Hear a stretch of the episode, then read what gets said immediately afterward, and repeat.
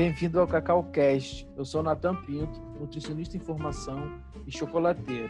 E eu sou a Vitória Nascimento, gastróloga e faço chocolate também. Nesse podcast vamos falar sobre Bintubar, que é um movimento da gastronomia de pessoas que decidiram fazer seu próprio chocolate. O objetivo é qualidade, mercado justo e profissionalização da cadeia. Em cada episódio, um convidado vai falar sobre suas experiências, erros e acertos. Para você que vive ou quer viver do cacau à barra. Olá, gente. Esse é o 17 episódio. Eu e Vitória. Oi, gente. Tudo bem? Hoje trouxemos aqui um, um, convidado que foi meu professor na Escola de Chocolate da Floresta. Ele já foi citado no, no episódio 4 do, do Guga. É o Biano. Tudo bom, Biano? Tudo bem, Natan? Tudo bem, Vitória? Tudo bem, graças a Deus. Então, Biano, a gente traz as pessoas aqui para ouvir a trajetória, conhecer a trajetória aqui dos agentes do cacau no Brasil, né? Eu acho que é importante a gente conhecer é, como que as pessoas chegaram até esse ponto, né? Você, além de ser meu professor, você é professor do IF também, do, do curso de pós-graduação de Ciência e Tecnologia de, de Alimento. Mas a gente quer falar um pouco antes, né? Como, conta a sua história, como que você começou nesse mundo de cacau e chocolate? Natan, realmente essa minha história é interessante. Eu falo, eu falo sempre para os amigos e até quando eu inicio as aulas na pós-graduação da gente lá, é até para as pessoas conhecerem, que é bastante interessante. Eu sou eu sou daqui, na verdade eu nasci em Salvador, mas só fiz nascer é, com um dia ou dois ou três de nascido eu vim para Ilhéus é, meus pais, meu, meu pai é, é, daqui, a família dele toda é daqui. Minha mãe é de uma região perto também, produtora de, de cacau, que é Camacan. Acho que você já deve ter escutado. Uhum. É, histórias diferentes. Minha, minha mãe veio da Caatinga para Camacan. Já meu pai, não. É, eu sou bisneto de, de cacauicultor.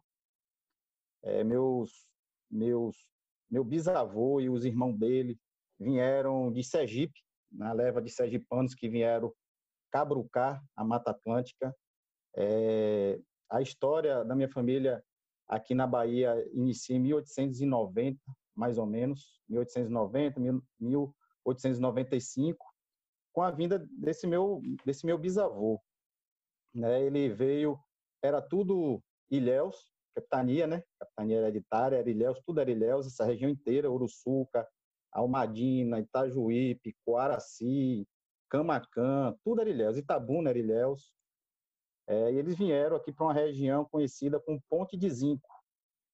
É, hoje, atual município de Uruçuca, faz parte do, do município de Uruçuca, é onde eu trabalho. É, por incrível que pareça, onde eu trabalho. E lá, nessa região, eles é, cabrucaram, guerrearam, porque eles não eram grandes fazendeiros, mas eram grandes, eram muitos é, irmãos que vieram de Sergipe nesse período, guerrearam para conquistar, né, o seu seu espaço como produtor de cacau também, e aí constituíram a, a, uma parte da, dessa minha dessa minha família. Aí veio meu o meu avô, que é Biano Alves de Melo, nascido a princípio ali também em Itajuípe, né, na Ponte de Zinco, é, que conheceu minha avó, que é também da, da, da, região, só que minha avó é da região de Valença, que era produtora de, de cacau. Eles se encontraram. Só que antes da, do meu avô, tem história aqui que eu me lembrei. É, é, eu acho que é, é o mais interessante. Meu avô, meu bisavô, ao vir para cá, ele tinha uma noiva em, em Aracaju, ali na região de São Cristóvão, perto de Aracaju. Só que não existia ônibus, carro, veículo, então eles vieram, imagine, é, no lombo de, de cavalo, de burro, de jegue, de lá para cá, provavelmente alguns dias ou mês para poder chegar né, e achar essa, essa área, tinha, era tropeiro, provavelmente deve ter passado por aqui, visto é, a mata e resolveu plantar, enfim, quis voltar e veio essa catupia, ele deixou a, a, a, a, noiva dele lá na região de, de Sergipe, Aracaju. Depois que ele conseguiu aqui alguma coisa, ele mandou os tropeiros ir buscar a noiva, tá certo? E o engraçado é que essa noiva tinha uma irmã mais velha que não tinha arranjado é, casamento. E nessa época, é, mulher velha, né, teoricamente, é, ficava para titia, era mal vista e etc.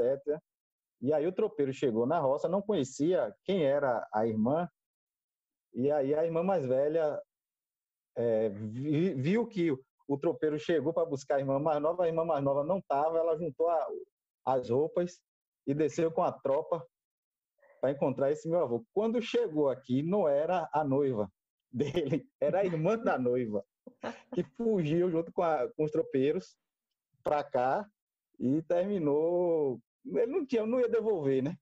Imagina, não ia devolver. Ela sabia que não, não ia devolver e aí é, constituiu a família. Dizem os meus, o meu avô dizia, minha avó, é, os meus tios avós, que por causa disso ela sofreu muito também, porque não tinha uma relação de amor claro. muito grande mas, enfim, ela também, eu acho que ela se libertou da, da realidade dela lá de, de Sergipe. Gente, quem sou eu para questionar? Eu sei que aconteceu isso aí nessa, nessa minha história. Aí veio, nessa região ainda de, de Uruçuca, é, meu avô nasceu, encontrou a Mariana Pinheiro, que é já da família de Valença, e aí casaram e adquiriram uma, uma terra é, na de, entre Uruçuca e Itajuípe. É, quem anda por aqui sabe que tem as duas pontes, uma ponte bem grande na BR-101. Antigamente não existia essa ponte. É, era o Rio Almada, encontrando o Rio Zé Bicho.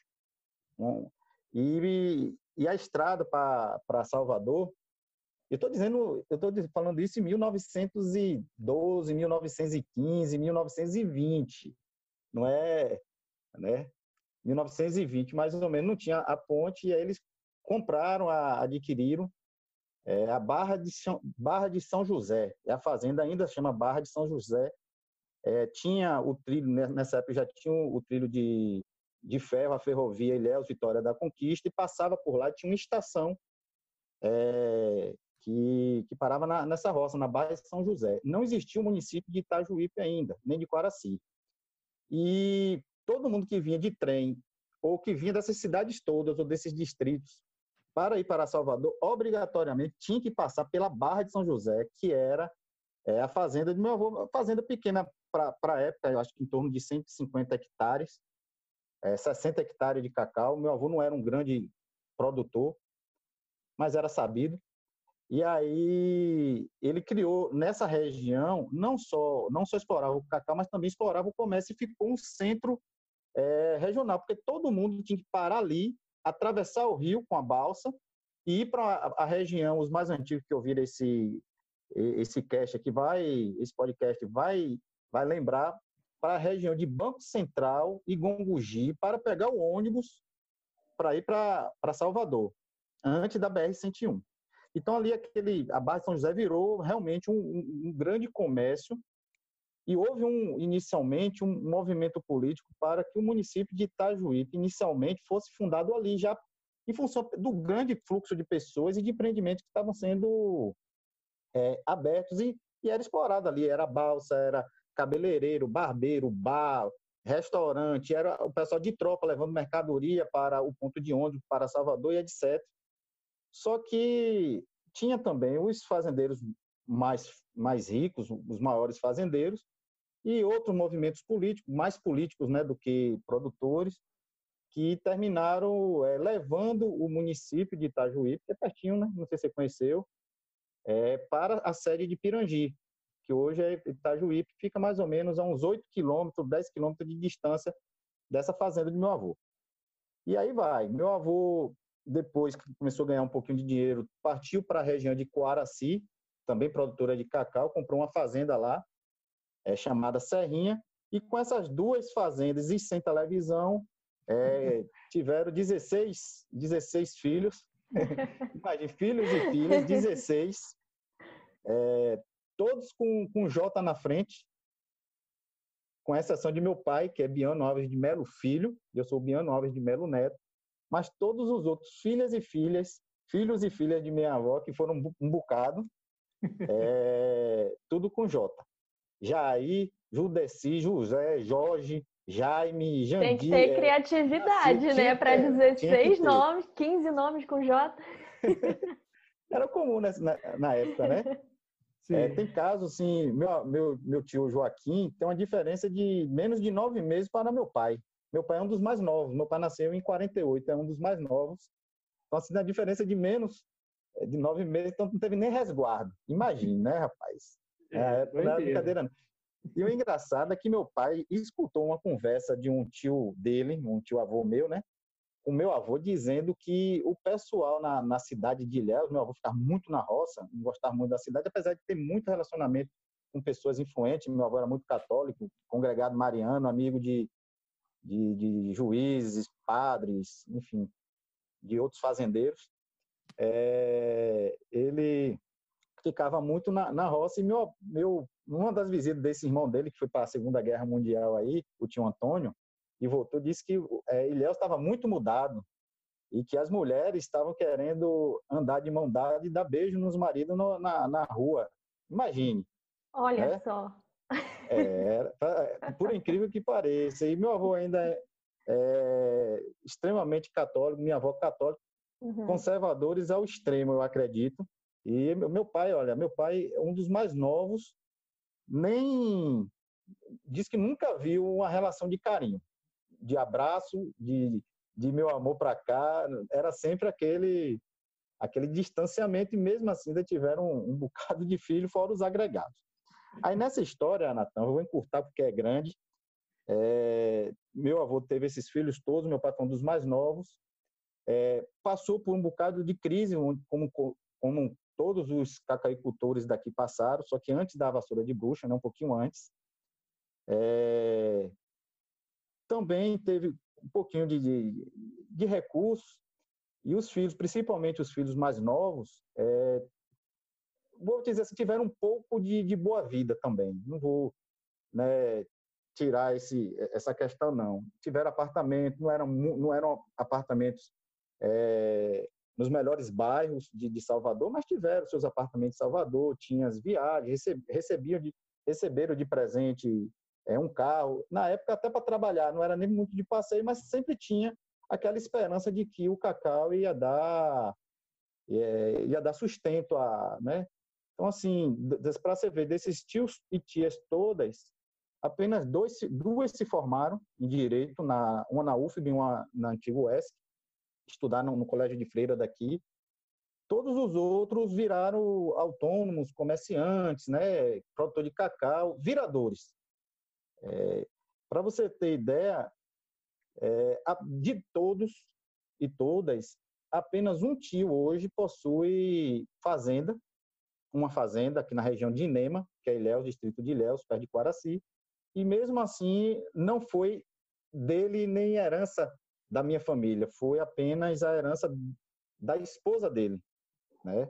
Então, assim, dos 16 tios que eu tenho, incluindo meu pai, teve meu pai teve fazenda também e tudo, mas hoje nenhum tem, com exceção desse meu tio, que tem uma, uma fazenda que foi herança é, da, da, da, esposa dele, para você, você ter noção. E dentro disso, a gente volta naquele, na história do, do Jorge Amado, que não é uma realidade, e não foi a realidade de todos os cacauicultores, que fique bem claro, mas se assemelha muito à, à realidade da, do, do, meu, da minha história, né?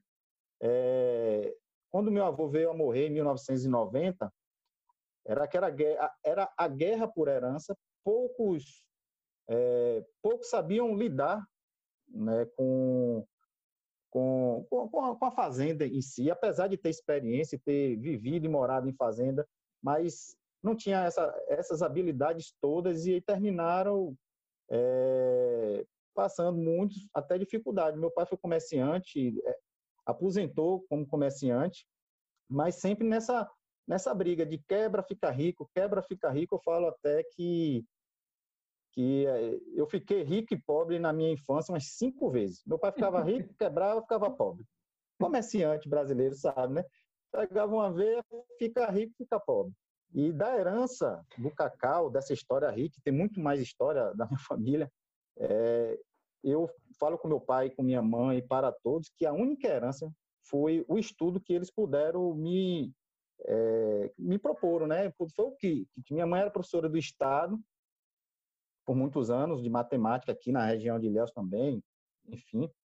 E, e ela sempre é, pegou no pé da gente para estudar.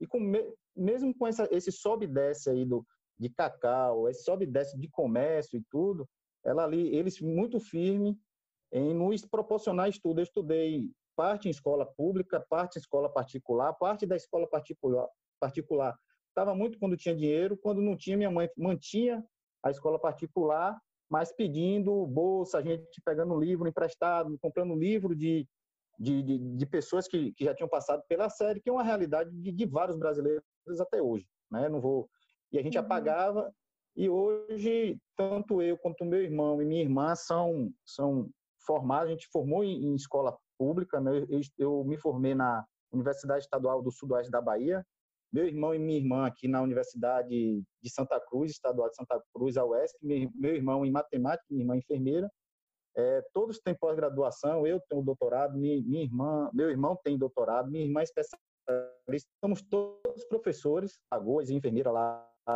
do Hospital Universitário, meu irmão é, é professor doutor do IFBA de Ilhéus, aqui campus de Ilhéus, eu sou professor doutor aqui do, do IF Baiano, né, Instituto Federal Baiano, e, e graças ao ensino público, claro, as dificuldades, eu dou, graças a Deus pelas dificuldades que nós passamos, porque a gente passou a dar valor ao pouco que a gente tem, ao estudo que a gente tinha, era herança, e a gente fala a herança que deu do cacau, dessa história rica para mim, para os meus irmãos, foi a possibilidade de estudar e de estudar em escolas públicas é, de ensino gratuito e, e hoje eu volto para né, dar aula já há alguns anos na, numa escola pública na área de cacau e chocolate. Só que ainda tem um detalhe. Por causa disso tudo, eu eu me chateei na minha juventude com cacau, assim, não vou mentir, não. E, eu, além disso, eu fui estudar no, na Caatinga, né? Fui, fui para o semiárido, fui para Itapetinga estudar. Depois fui fazer mestrado na Federal da Paraíba, em Ciência e Tecnologia de Alimentos, lá em João Pessoa. Aí em vez de cacau lá, a gente trabalhava com, com, com licuri, com cabra, com leite de cabra, queijo de cabra, era outra história. É, chocolate, para mim, era restrito às caixas de garoto Nestlé e, e só mesmo. A gente ouvia, acompanhava as, as, histórias aqui, mas nossa vida, eu fui funcionário, servidor do, do Estado lá, na Vigilância Sanitária do Estado, a Gevisa, depois fui no Ministério da Agricultura lá, também sempre inserido nas, nas atividades do, do semiárido mas uhum. ficou aquela vontade de, de ser professor. Sempre estava ali dando uma, dando uma aula na escola particular, dando um curso. E aí veio a oportunidade, em 2006, de eu fazer um concurso público para professor da então Escola Agrotécnica de Federal de Senhor do Bonfim, antes dos institutos federais serem criados. E saí de, depois de cinco, seis anos, ainda no semiárido, em Senhor do Bonfim. E lá vai eu lá, também, apesar de gostar do cacau, do mel de cacau e do chocolate comerciais, né? A gente não tinha essa história nessa época, e lá vai eu, passeio do Bonfim, ainda cuidar de licuri, leite de licuri, umbu, né? Uhum. É, umbu cajá, é, é, maracujá do, do, sertão, maracujá do mato, eram outras, acerola, eram outras histórias, e a gente foi construindo o nosso ensino, nossa pesquisa, ainda voltado para o semiárido ali no Senhor do Bonfim. E aí me vem, em 2009, essa história de, dos IFE, dos Institutos Federais serem criados. As escolas agrotécnicas viraram institutos federais.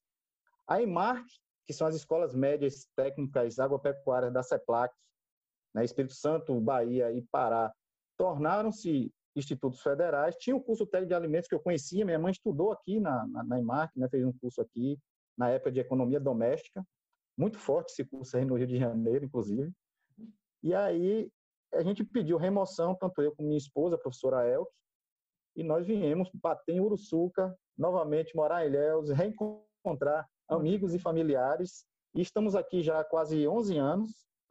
E quando eu cheguei, imagine, minha sala era de frente para os pés de cacau, mas eu não queria nada com cacau, a não ser consumir. Não vou vir para cá ainda pensando em amido, em pupunha. É, trabalhei com uns três, quatro anos. Quando chegava um colega, rapaz, vamos cacau, eu falava, rapaz, tem muita gente aqui de, de Léo, da região, que trabalha com isso. Eu, eu criei aquela, aquela aversão né, ao cacau, não sei porquê, enfim, eu acho que tudo isso que a gente vai passou na infância, na, na juventude, criou esse, esse, esse distanciamento. E ali, aí teve um outro concurso em 2010 que o professor Duval Libânio, é, ele entrou 2010 lá na, na escola, 2010, 2011, a gente criou uma certa uma certa relação de, de, de amizade e ele ficava me seduzindo a voltar para Cacau, ajudando ele é, nos projetos, né, no projeto da IG, a IG Cacau Sul da Bahia, apesar de ter várias instituições envolvidas, uma das instituições responsável pela IG foi o Instituto Federal Baiano, Campus Uruçu, professor Duval, a gente, a equipe, a Adriana e outros que participaram desse projeto, o Tiago, o Tiago Santana e outros, é, a gente conseguiu aprovar esse projeto da IG na FAPESB, que é a Fundação de Amparo à Pesquisa, que a gente conseguiu na época, acho que 200 a 250 mil, foi um dinheiro que veio né, agregar a todo um processo e, e contribuir ao ponto que a, a própria hoje, o procurador da, do depósito é o professor Duval Libani, porque, que queira que não, foi o resultado desse projeto é, feito a, a, a, muitas mãos. Né? A gente tem que destacar a participação de várias instituições, a UESC, o Arapiaú, né, o Instituto Cabruca, o IF Baiano, teve várias, a UFBA, a própria UFBA também ajudou muito, mas era o resultado desse projeto. Só que foi um projeto longo que um projeto longo que culminou de eu estar novamente inserido, mesmo contra a vontade, com cacau, com chocolate, né? A gente vai animando, vai encontrando pessoas, é, enfim. Tanto que meu doutorado, que foi em 2016, não foi com cacau. Eu procurei é, Priscila Efraim, que é minha amiga, a gente conversou, ensaiei ir para o Rio de Janeiro fazer o doutorado com ela em cacau, mas eu ainda estava numa zona de conforto trabalhando com amido. Aí trabalhei com embalagem biodegradável à base de amido, foi bom também, mas eu já estava até o último fiozinho de cabelo que ainda tem na minha cabeça é, atolado no cacau e no chocolate. Então, assim, resumidamente, é, eu sei que já estou aí chegando no horário bom, é, foi isso aí, minha história de, com cacau, com chocolate, então foi bem resumido nessa, nessa minha caminhada aí.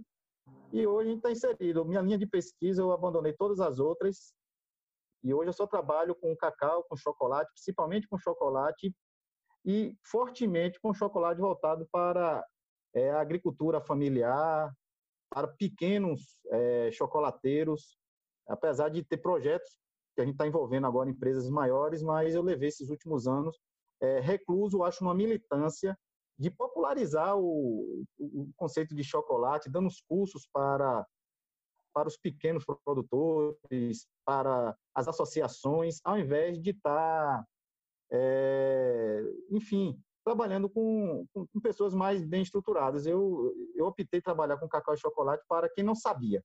Tipo assim, foi a minha militância alfabetizar o pessoal nessa, nessa área de, de bintubá, de chocolate artesanal. E estamos nessa aí.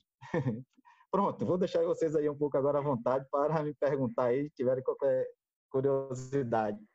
Não, resumindo, quando você viu, você estava lá, né? Quando você deu conta, você já estava lá no chocolate cacau e, e, foi isso.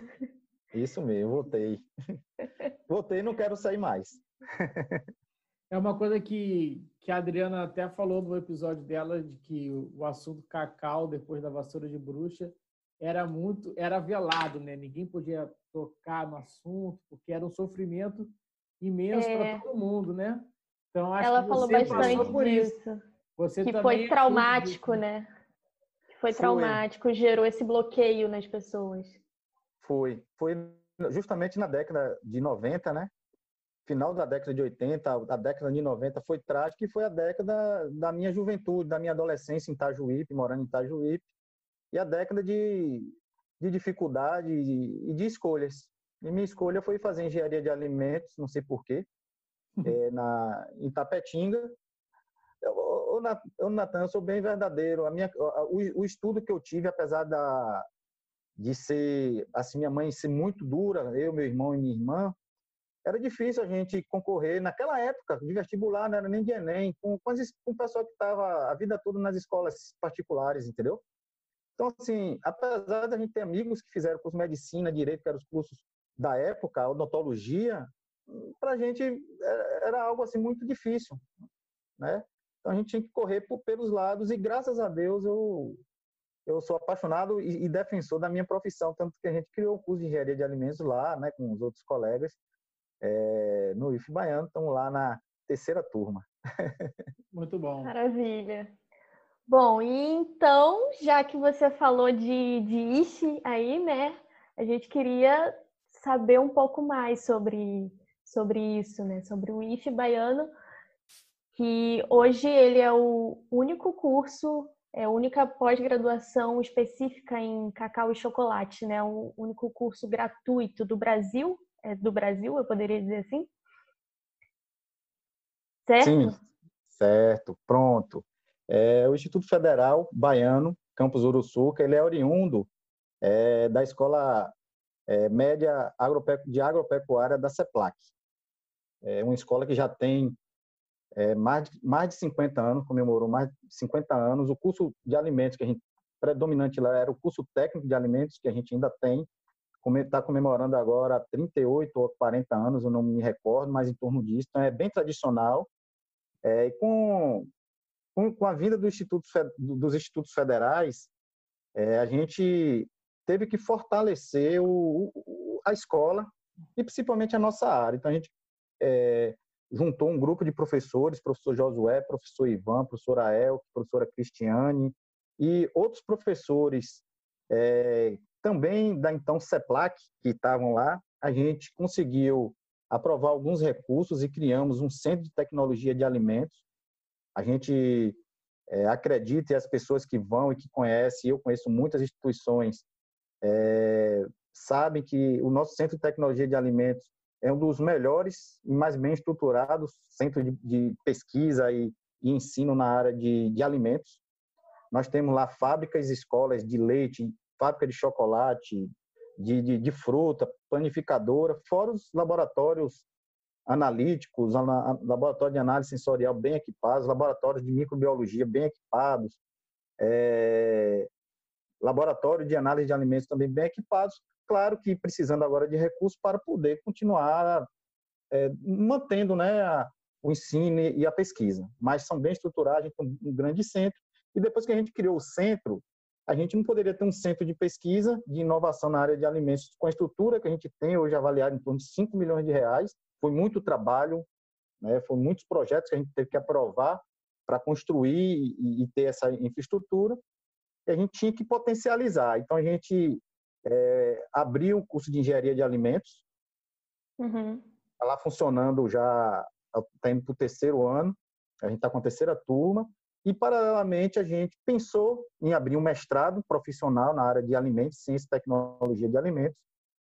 É, na época não deu, mas a gente encaminhou a proposta para a CAPES, é, não foi aprovado na época, mas a gente pegou os profissionais que estão envolvidos nesse processo e criamos uma especialização, uma pós-graduação em ciência uhum. e tecnologia de alimentos, é, com ênfase em cacau e chocolate.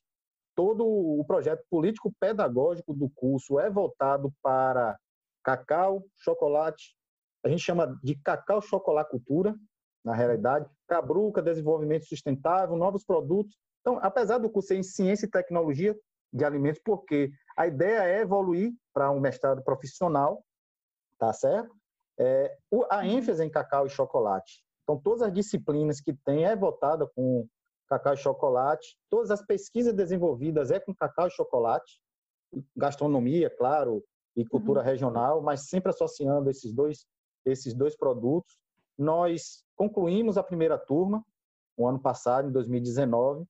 É, tivemos 30 alunos, 30 especialista, a gente fala especialista em cacau e chocolate. Então, que maravilha. É, sair. ingressou uma nova turma que teve que dar uma paralisada por causa da pandemia, mas muitos estão desenvolvendo suas pesquisas, suas revisões biográficas nessa segunda turma. A gente abriria uma outra em 2021. Agora a gente vai ter que discutir o calendário.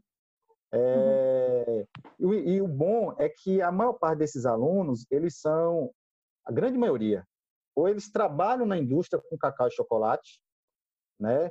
ou desenvolvem seus chocolates, enfim, sempre, sempre eles todos trabalham com cacau e chocolate, seja em uma associação de produtores, seja numa indústria ou como autônomos.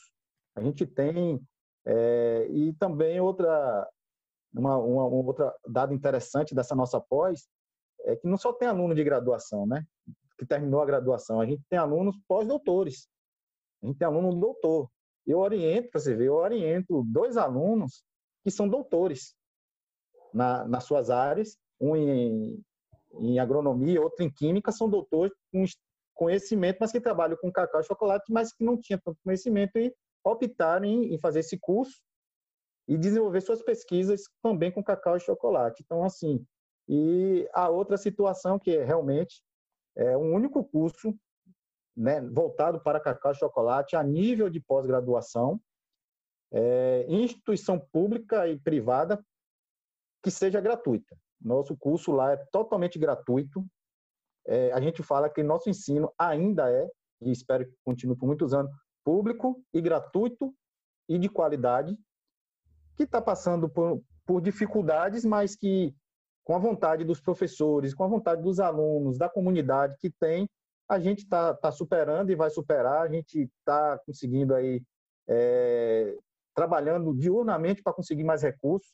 Nossos professores de Uruçuca e principalmente de alimentos estão é, perdendo noite ou ganhando noite em projetos para conseguir mais recursos. Tem o professor Ivan Pereira, que está debruçado um projeto da Embrap, Embrapi, é, que é uma empresa de pesquisa, e que, caso seja aprovado na segunda etapa, a gente aprovou na primeira, é, pode vir um aporte de 3 milhões e meio para pesquisa na área de cacau, chocolate, cabruca. Eu estou encaminhando projeto para o CNPq de produtividade e outros projetos de bolsa de iniciação científica, também com projetos relacionados a cacau e chocolate, para que a gente possa é, manter o mínimo de qualidade e de atividade, tanto no curso técnico, na engenharia, como na pós-graduação. E, e esses, esses momentos como que vocês estão me proporcionando hoje é uma oportunidade de também é, convocar a comunidade e as empresas que sabem ou que ainda não sabem da, da existência do CTA, que, que possam vir ao, ao, Instituto Federal Baiano logo após a pandemia, né, aqui em Uruçuca, uhum. para conhecer nossa estrutura. E com a vinda, talvez, da Embrapi ou não, a gente precisa é, trazer essas empresas, essas, os chocolateiros, é, para o IFE, para fazer as parcerias de desenvolvimento, de inovação, de pesquisa, porque na atual conjuntura de dificuldades, os parceiros é, é a comunidade, são as associações e serão as empresas. E a gente está com todo o corpo lá, nosso corpo de, de docentes são a maioria doutores, todos têm mestrado, no mínimo mestrado, é, na área de alimentos, todos trabalham com cacau e chocolate hoje em dia, todas as suas pesquisas estão voltadas para, para essa área. Temos empresas parceiras que desenvolvem projetos com a gente, a gente está com uns projetos interessantes que em breve é, vai estar vai tá rendendo frutos, mas a gente precisa das empresas e está lá aberto. E lembrando que é público, é público e gratuito.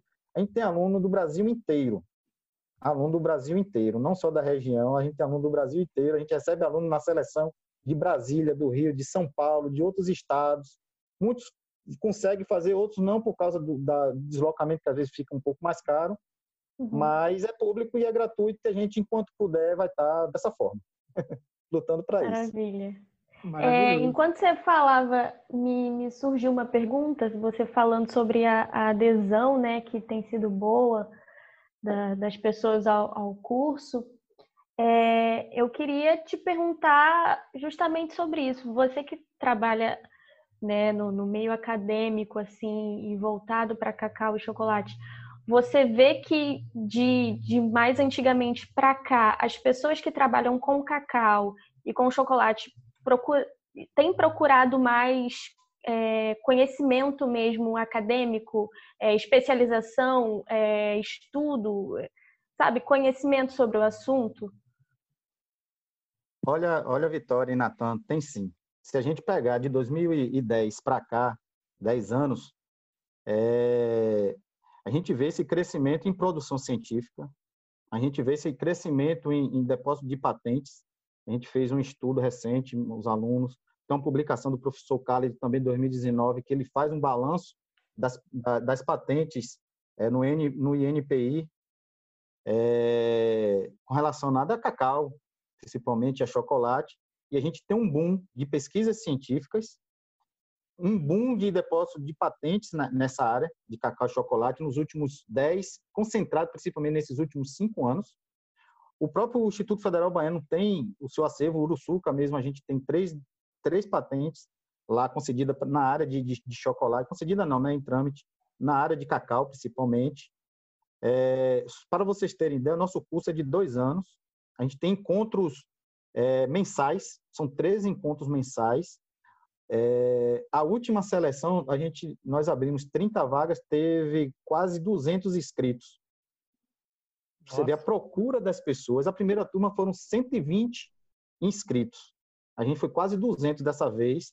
Então, assim, a procura é grande.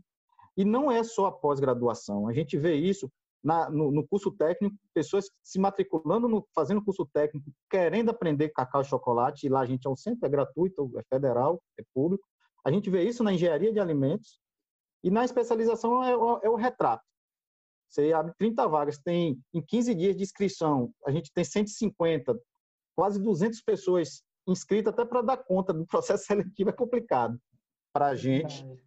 É, mas também a gente vê uma demanda grande de algo que nós ofertamos, que são os cursos FIC, não sei se já ouviram falar, que é os cursos de formação inicial continuada, os cursos FIX, que são esses cursos mais rápidos de produção. A gente, eu ofereço por ano em torno, só pelo Instituto, pelo IF Baiano, em torno de 3 a 4 cursos FIC, é curso de 24 horas, 30 horas, semelhante, Natan, ao que você tomou na época lá do, do, do, Instituto Cabruca, na Escola da Floresta, né?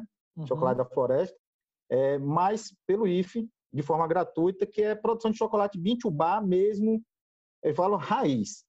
Para quem nunca ouviu falar em, em chocolate, que nunca ouviu falar em, em, em e que quer aprender a fazer mesmo é, sem muita tecnologia, sem muita sofisticação, sem muito glamour. É aquele mesmo Aí o pessoal até me cobra, professor, quando é que vai ter? Vai ter um, curso avançado? Eu falei, olha, curso avançado, a gente tem outras instituições que, que terminam oferecendo, a Castelo tem uma parceria boa com, com o próprio SIC aqui, com a Adriana, que fa, é, fornece isso, a própria Miriam já, que eu vi que teve aqui no, uhum. no canal de vocês, teve, já veio, dá, para mim, eu, eu, eu falo assim, eu quero primeiro tirar as vendas. Então, a gente oferta por ano em torno de três a quatro cursos FIC, Fora isso, outros professores também ofertam FIC em chocolate Bintubá, que é o, curso FIC é de produtor de chocolate, chocolateiro. Então, assim, a gente uhum. tira as vendas das pessoas, despertam para a área, auxilia quando tem um retorno, mas se eles quiserem é, evoluir, aprender outras coisas, a gente indica outros cursos mais avançados, ou mesmo os cursos técnicos, ou, ou a própria pós-graduação, para que eles possam adquirir maior conhecimento. Mas a gente faz esse curso de 24, 30 horas, é, lá todo semestre, pelo menos uns dois, fora que esse curso também a gente leva para as comunidades. Ó, em 2019, só eu realizei 14 a 15 cursos de chocolate Bintubá em comunidades, de produtores, é, de produtores é, familiares, de agricultores familiares, junto com povos da mata, com, com Imbaúba, com, enfim, com várias parceiras nossas. A gente sai rodando aí essas comunidades, ensinando o pessoal a fazer chocolate com o que tem. Com o que tem. A verdade é essa. Depois eh, procura a gente nos cursos superiores, mais formais, ou outras instituições parceiras, para poder evoluir. Apesar que é, a gente está pensando também já dar esse outro passo lá na formação. A gente está oferecendo outros cursos mais avançados na área de chocolateria. Muito bom. Me veio uma pergunta bom. aqui é, sobre esse, esse, seu, esse seu projeto de extensão, vamos dizer assim, né? Esses cursos... É o projeto de extensão, o FIC é o, projeto, é o projeto de extensão mesmo, cadastrado na coordenação de extensão. Ah, ótimo. É, esse curso, esses cursos FIX, ele é possível você aplicar eles em outras unidades do IFE, por exemplo, aqui do Rio? Ou, ou ele é só a gente, ó, Não, tem sim. A gente, a gente, eu já fui, a gente já deu, a equipe, né? Fala assim, o, o Centro de Tecnologia do IFE Baiano, nós já fomos várias vezes na UESC, já fomos em universidades particulares, quando é convidado aqui da região, é, já fomos para o Pará, já fomos para o Espírito Santo, já fomos para Brasília, já fomos para Recife, tá certo? Tendo uma demanda, tendo uma parceria, por exemplo, vou, vou dar um exemplo aí. A gente poderia fazer um projeto com alguém do Rio de Janeiro aí, da, da Federal, ou do, da Estadual, ou do próprio Instituto Federal, uhum. e a gente, dentro desse projeto, a gente poderia ir, como a gente já foi. Em outras épocas era mais fácil, a gente tinha um ETEC, que é um, é um caminhão, que a gente montou a, a escola, o curso de, de, de chocolate Bintubá dentro desse caminhão, todo completo, com ar-condicionado. A gente tem esse, esse caminhão lá. O problema, a gente rodou esse caminhão, a gente ia levar para o salão do, do, salão do chocolate em Paris, para você ter noção. Olha. Eu botar dentro do caminhão e mas fomos, fomos com, com, com o Marco Lessa, parceiro nosso é, no festival. Já teve, não sei se você lembra quando você teve aqui, que tinha uma estrutura, um, um, um caminhão na entrada do, do centro aqui de, de, de convenções, que a gente fazia esse curso rápido de visualização de pessoas. É, nós fomos para o Pará, inclusive para o festival lá também, a, a convite de, de Marco Less. Levamos o, o, caminhão e foi feita essa, essa divulgação. A gente faz o curso de, de, desse Bintubá nos festivais. Então, assim, é bem, bem tranquilo. Hoje a gente está com problema de manutenção no caminhão por falta de recurso. Mas tendo recurso, tendo um parceiro, a gente vai de caminhão. Se não for de caminhão, a gente pega um ônibus, pega um carro, pega o um avião e vai para onde a gente for convidado. Com uma vantagem, né? Assim, se for uma parceria com instituição pública, o custo é de deslocamento. Não existe prolabore. A gente não cobra, a gente não pode nem cobrar prolabore para uma parceria como essa. Mas tendo uma demanda aí, Natan, é uma, um parceiro, a gente vai para qualquer lugar, como a gente já foi foram mais de 50, 60 municípios atendidos pela, por a gente em cursos FIC. Em cursos FIC, imagine. Ah, muito bom. Hein? Olha, eu, eu já tenho dois lugares para a gente articular isso.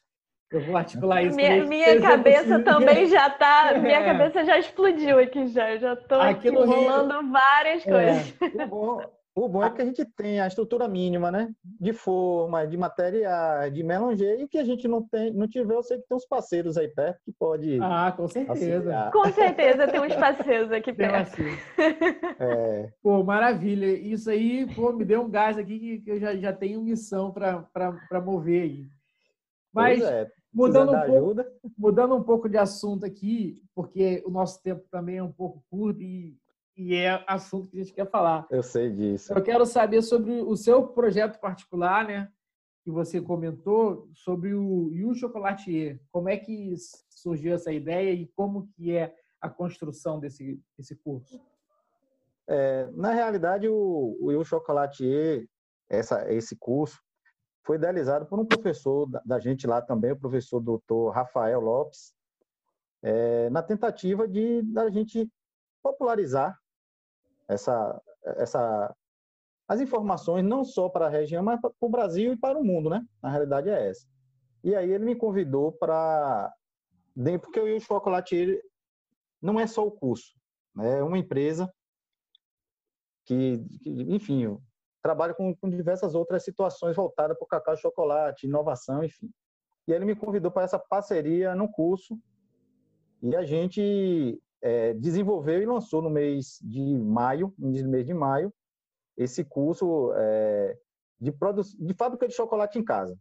A gente idealizou o seguinte: é o Natan, que um menino que chegou aqui curioso, né, com seus dreads, que quer fazer chocolate, que é apaixonado pela por isso, mas não tem noção de como fazer, de, enfim, as dúvidas que você tinha de o que é uma melanger, como é que faz chocolate, onde é que encontra uma forma, e se eu não tiver, o que é que eu faço? Se eu não tiver um forno, eu consigo fazer inicialmente com um forno de casa, E se não for forno de casa, a gente pode utilizar um outro equipamento? Como é que funciona isso? Aí a gente pensou nessa, nessa foi uma demanda, eu me associei ao professor Rafael, e no curso a gente lançou e a gente dá todas as informações, Jonathan, tudo que, que, eu, que eu aprendi de vida, é, de conhecimento que foram adquiridos mesmo, das experiências da gente, a gente não, a gente, eu não escondi nem eu nem o outro parceiro que é o Idal Brando, que é, foi meu aluno, meu orientando da pós-graduação, tá vendo aí?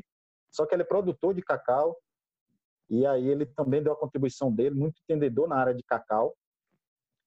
E a gente é transferir tudo que eu sei, tudo que, que eu aprendi ao longo da minha vida, a gente colocou no curso.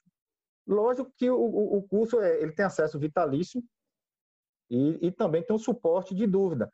Então, assim, o chocolateiro que quer iniciar, principalmente, a produção ou quer aperfeiçoar, ele tem lá a parte teórica, tem lá a parte prática e tem a equipe da gente, que não é só eu, não, não é só eu, tem outros que ficam ali dando assistência. O pessoal pede, tira dúvida, você precisa, onde é que compra manteiga de cacau? Qual o preço de uma melanger?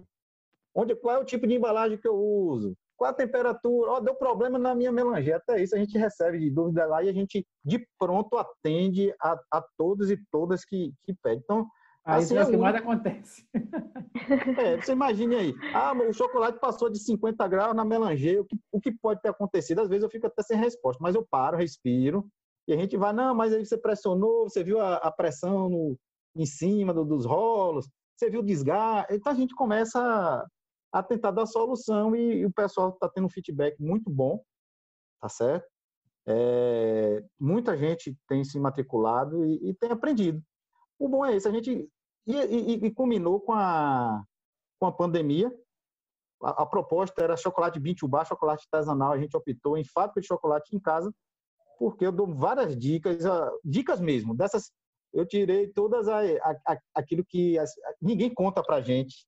Só o chocolateiro, é... como tá lá, quebrando a cabeça, fala, rapaz, isso no curso eu não vi. Então, como, como professor eu sou assim, você, você sabe disso, eu não, não escondi nada, passei o que eu sabia na época. Hoje você já mais um pouquinho, viu, Natan? E a gente passa, eu passo mesmo, a gente passa nas aulas e passa no, tirando dúvida. Todas as diquinhas que, que a gente sabe, a gente já sabe que vai vir essas perguntas, porque a gente passou por isso fazendo, eu passo por isso fazendo meu chocolate em casa. Eu tenho uma máquinazinha também, a gente de vez em quando faz umas brincadeiras aqui e a gente passa e a gente vai aprendendo. quando é que tem que, quando, quando é que dá um problema no, por exemplo, no, na correia de, uma, de, uma, de um Spectra 11. Né? Como é fazer uma zoada? Como é... Se não tiver o suporte, demora demais. Mas, enfim, estamos aí com esse projeto. Não é, a gente tá vai renovar, tá certo? Tem outras outros cursos que serão agregados, outros negócios voltados ao cacau e chocolate serão agregados. E eu agradeço esse espaço que você deu também para a gente poder fazer essa divulgação. E quem quiser mais informações é só procurar a gente nas redes sociais, é, e o Chocolatier, que acha lá no Facebook, Instagram, Twitter, no Telegram. No Telegram, a gente tem lá já um bocado de informaçãozinha. Se quiser dar uma olhadinha lá também, a gente agradece. Vou, deix vou deixar. agradeço muito a vocês. Deixar as informações aqui na descrição do episódio. O curso é online ou assistência online? Ou ele é presencial? Não, o curso é todo online. As aulas foram gravadas, tá certo? É, mas a assistência é, é full time. A gente tem uma, um, uma logística de em torno de 48 horas a gente buscar é, as respostas.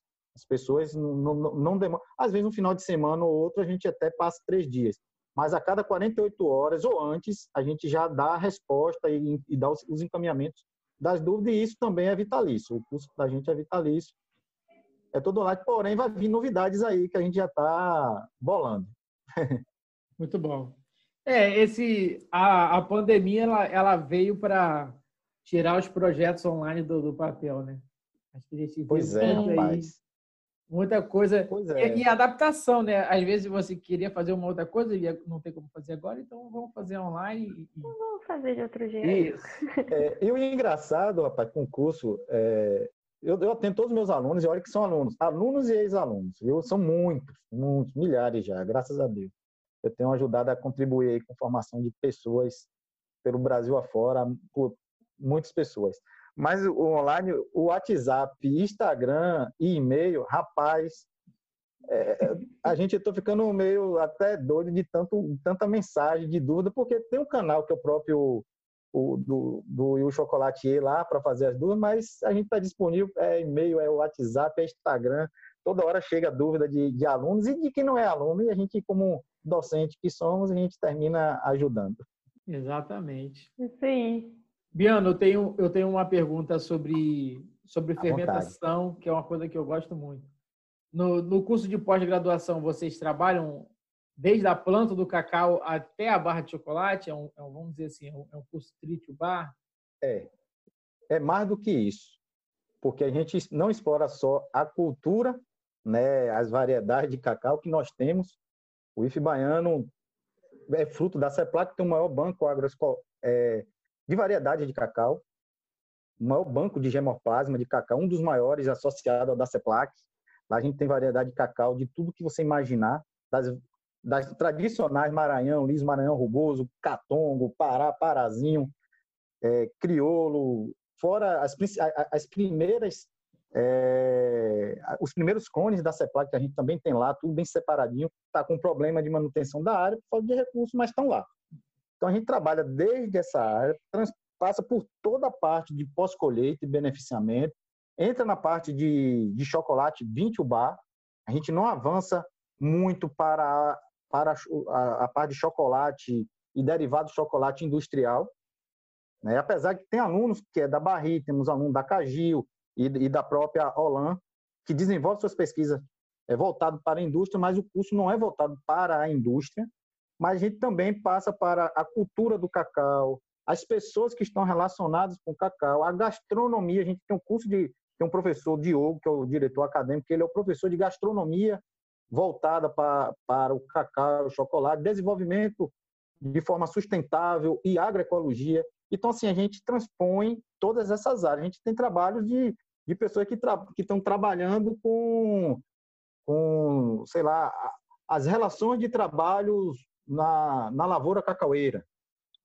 Então, assim, que relações de trabalho estão, estão sendo? Então, o curso é, ele é bem amplo. Ele, claro que a gente fala assim, cada um na sua área. Hoje eu sou professor da disciplina, tanto da pós como na engenharia de alimentos, de processamento de chocolate artesanal, com foco mesmo no Bintubá. É, a gente tem o professor Ivan Pereira, que é o professor da, da parte de, de pós-colheita do cacau e beneficiamento porque a gente não tem como dar conta de tantas informações e de tantas pesquisas. Hoje mesmo eu trabalho, meu foco é, é, é chocolate e chocolate com novos sabores e chocolate funcional. Esse é meu objeto principal de pesquisa. Tanto eu dou aula também em um mestrado e oriento em outro, dou aula no mestrado profissional de Química da, da UESC. Então, todos os meus orientantes, seja da pós de cacau e chocolate, como da UESB de Tapetinga ou da UESC, trabalham com, com a parte de chocolate funcional ou agregando algo da Mata Atlântica ou de um outro bioma, é, por exemplo, da Caatinga, eu fiz uma parceria agora, a gente mandou um projeto para é, agregar sabores e saberes ao, ao, produto. A realidade é essa. Então, assim, o curso é bem... bem você sai de lá, lá tem, lá tem é, é, coxo, lá tem barcaça, lá tem cabruca, tudo dentro da própria escola. O bom é que você entra lá, a gente não precisa estar saindo para para nenhum, nenhuma, nenhuma disciplina. Tudo tem dentro do, do campus do Sul, que são 57 hectares, né? 50 hectares de cacau, então. Pô, a escola é gigante. É, um sonho isso aí. Você e Vitória, vocês serão meus convidados para conhecer lá o, o campus. É, é linda, dentro da, da Mata Atlântica mesmo. Uma hora que dessa isso? deve estar um frio. Eu vou ser aluna desse lugar aí. Ah, será, será, será uma satisfação, uma satisfação, com certeza. Se prepare para a próxima seleção. E outra coisa, é, é, não esperem não abrir uma seleção. A gente, o instituto é público e as parcerias na, nas pesquisas podem ser iniciadas antes, entendeu? Vocês uhum. querem uma solução aí que vocês não estão dando conta e, e não estão encontrando um parceiro que, que possa desenvolver, procura um da gente, me procura. Se eu puder ajudar, eu ajudo, a gente faz essa parceria. Se não, eu encaminho um professor que pode auxiliar vocês, não só vocês, mas qualquer outro chocolateiro ou chocolateira que queira é, uhum. trabalhar com a gente. Enfim. Mas espero vocês como discente. Natan, mais uma vez, de forma mais formal. Ah, eu, eu tô aqui doido. Do, eu sou doido da, da pesquisa. Eu estou tentando desenvolver aqui no Rio é, novos produtores, né? Que eu fico, eu fico doido com. O que eu mais gostei quando fui fazer o curso foi da parte mercadológica, vamos dizer assim, né? Do, do, do cacau, né? E o dado que mais me impressionou foi de que no mundo o Brasil é, tem um perfil único de que tem toda a cadeia produtiva bem desenvolvida, né? Então a gente tem muitos produtores de cacau, a gente tem uma indústria de moagem bem desenvolvida e a gente tem um consumo também elevado de chocolate. E isso não acontece com os outros países, né? Vamos dizer assim, com os países da África, os, os europeus e, e, Estados Unidos, vamos dizer. Eles não têm esse perfil completo. E o outro dado que, que, que me motiva muito é saber que é, mesmo a gente tendo esse grande potencial, hoje a gente ainda importa cacau, né? por conta da, da, baixa produtividade ou por baixa densidade, vamos dizer assim, que também está ligada à produtividade de cacau. Então, aqui no Rio, existem alguns bolsões assim, que é, é possível plantar cacau e, e eu estou em contato com alguns produtores, já são cinco, produtores que, que querem iniciar é, uma plantação de cacau, mesmo que pequena, mas que eu uhum. acho que, que vai sair do papel e, e acho que vou, vou, vou entrar em contato com, com o pessoal do IFE aí para a gente tentar andar isso aí e, e, publicar de alguma maneira, né? Pois é, a gente, eu, eu disponibilizei, que queira que não, né? Eu sou professor do, da, do ensino público federal, é, acadêmico, mas também que não só acadêmico, que pensa nas associações, que a gente tenta articular com empresa, que corre atrás de, de parceria, não é só publicar por publicar. Sim. Mas a gente, nós somos é, obrigados a manter o currículo Lattes. Se me perguntar, é importante? Não é importante, mas como um servidor público, um pesquisador, sou medido por ele, por isso que te mandei o link dê uma olhadinha lá depois, veja as pesquisas que a gente está desenvolvendo, os artigos que estamos é, começando a publicar, os projetos. Que quer queira que não é dinheiro público. Para mim, apesar de, de é, da gente hoje começar a entender um pouco mais e tentar defender a, a tecnologia, esconder um pouco até um certo momento, né? A gente está sendo motivado a isso. A gente tem que entender porque os outros países fazem isso. Se a gente não faz, eles nos roubam e, e levam o conhecimento. A gente, é, se a gente for falar em cacau e chocolate, então. Hum. Né? Cacau e chocolate, então. É, mas o que pode ser publicizado está aí. É, qualquer dúvida que você tiver, é, pode socializar. Veja, quiser agregar, quiser trabalhar com, com pesquisa avançada, a gente está até, vou dar aqui de, de primeira mão, a gente foi procurado pela Universidade Estadual do Sudoeste da Bahia que já entrou em contato com a própria reitoria do Instituto Federal Baiano e eu fui contactado para a gente oferecer um curso de doutorado, talvez a partir de 2021 lá no campus Uruçuco, entendeu? Então, assim, é, é, é, é um, para a gente, é um reconhecimento do, do trabalho que a gente está desenvolvendo. Então, a gente tem um parceiro tradicional na área acadêmica, procura o Instituto Federal de Tecnologia, né? Procura o Centro de Tecnologia de Alimentos, procura a gente para fazer uma parceria, um curso de doutorado, é porque eles sabem do potencial que nós temos e que a região tem e que precisa ser explorado. Isso é uma notícia aí. Vai ser um trabalho que eu vou ter até o final do ano, junto com uma equipe que será montada, para, quem sabe, o ano que vem a gente oferecer não só a especialização em cacau e chocolate, de forma gratuita, como também um curso de doutorado que vai possibilitar uma série de, de, de, pesquisa e de inovação aí na área de cacau e chocolate. O curso será mais voltado mesmo para essa área. Então fica aí essa, essa notícia que está em, em, primeira mão. Maravilhoso. Vivo. É... Bom, muito bom o assunto, né? Muito bom o, o papo, nem parece estar tá gravando. É, Eu queria te agradecer, professor Biano, por ter aceitado o nosso convite. É, sei que você não, não aceitou muitos aí, né? Ficou meio, meio assim, tímido com essa coisa de tecnologia, agora da pandemia e tal, mas aceitou é, fazer essa gravação com a gente. Muito obrigada por isso. É, e tenho certeza que é, esse episódio vai agregar muito, muito, muito na, na vida de quem escutar. Assim. É, a gente tem ouvido bastante depoimentos, né, Natan, de, de pessoas falando que, que tem sido importante, sim, esses podcasts para espalhar o conhecimento, né, espalhar mesmo as boas novas, assim, do, do cacau e chocolate do Bintu Bar e tornar mais acessível a conversa, trazer pessoas mais técnicas a, contar suas histórias para inspirar e tal. E esse episódio eu tenho certeza que vai vai vai proporcionar isso realmente. É, de aproximar aí a, os técnicos os grandes conhecedores aí do assunto as, a quem está interessado nisso e, e realmente fazer esse trabalho de levar as boas novas do Bintubá para todo mundo muito obrigada muito obrigada mesmo contribuiu demais demais Ok, Vitória, ok, Natan, muito obrigado. É, eu mesmo, quando eu ouvi o podcast de vocês, só vi fera, só vi pessoas maravilhosas que têm conhecimento na área fantástico. Para mim, muitos professores que, que eu já ouvi escutar, que eu já conversei, que eu aprendi, né?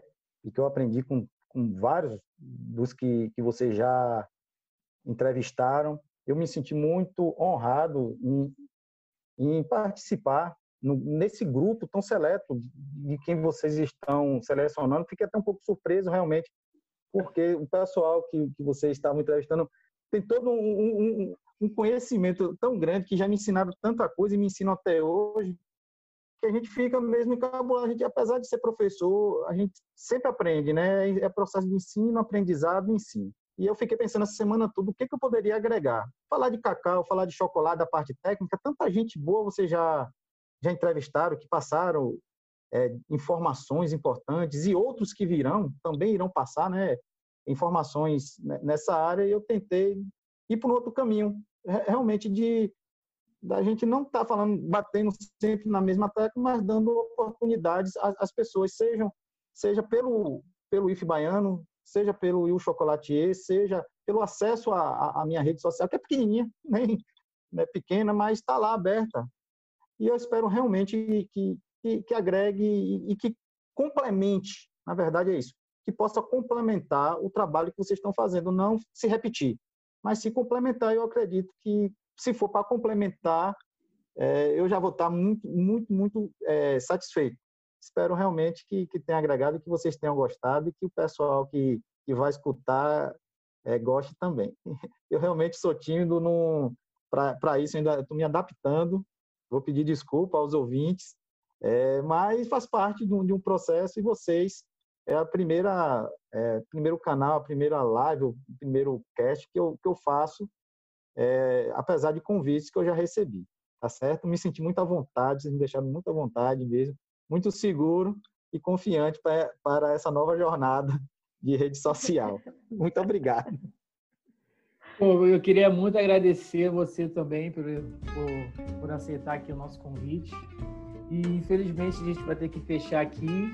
Já, tá, já estamos no finalzinho, mas foi muito bom e, e, e muito obrigado por, por, passar um pouco da sua história para gente. Esse Obrigadão. Esse episódio é um patrocínio da N Chocolate. Valeu. Valeu, Natan. Valeu, Vitória.